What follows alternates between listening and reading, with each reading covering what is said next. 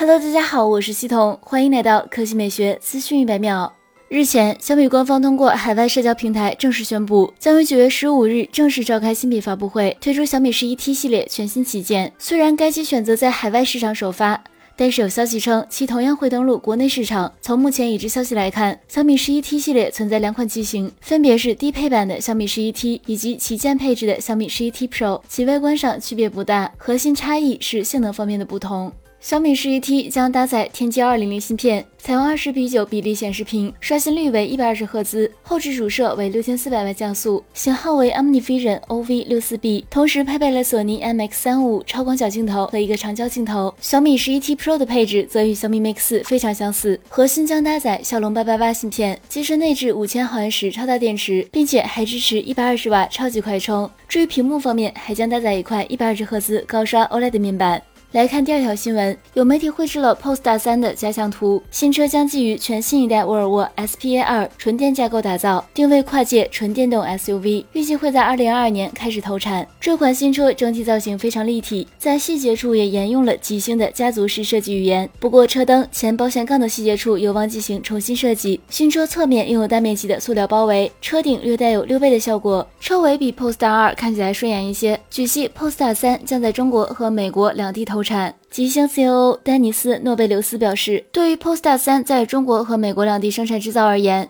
不仅能够缩减该车的交付时间，也能减少车辆在国际运输过程中对环境带来的影响。在动力方面，Polestar 3将搭载前后双电机的四驱系统，最大功率或达到四百四十七千瓦。新车支持一百五到两百千瓦时的大容量电池组，续航里程可达八百公里。此外，这款新车还将配备激光雷达，从而实现 L 三级辅助驾驶技术。好了，以上就是本期科技美学资讯秒秒的全部内容，我们明天再见。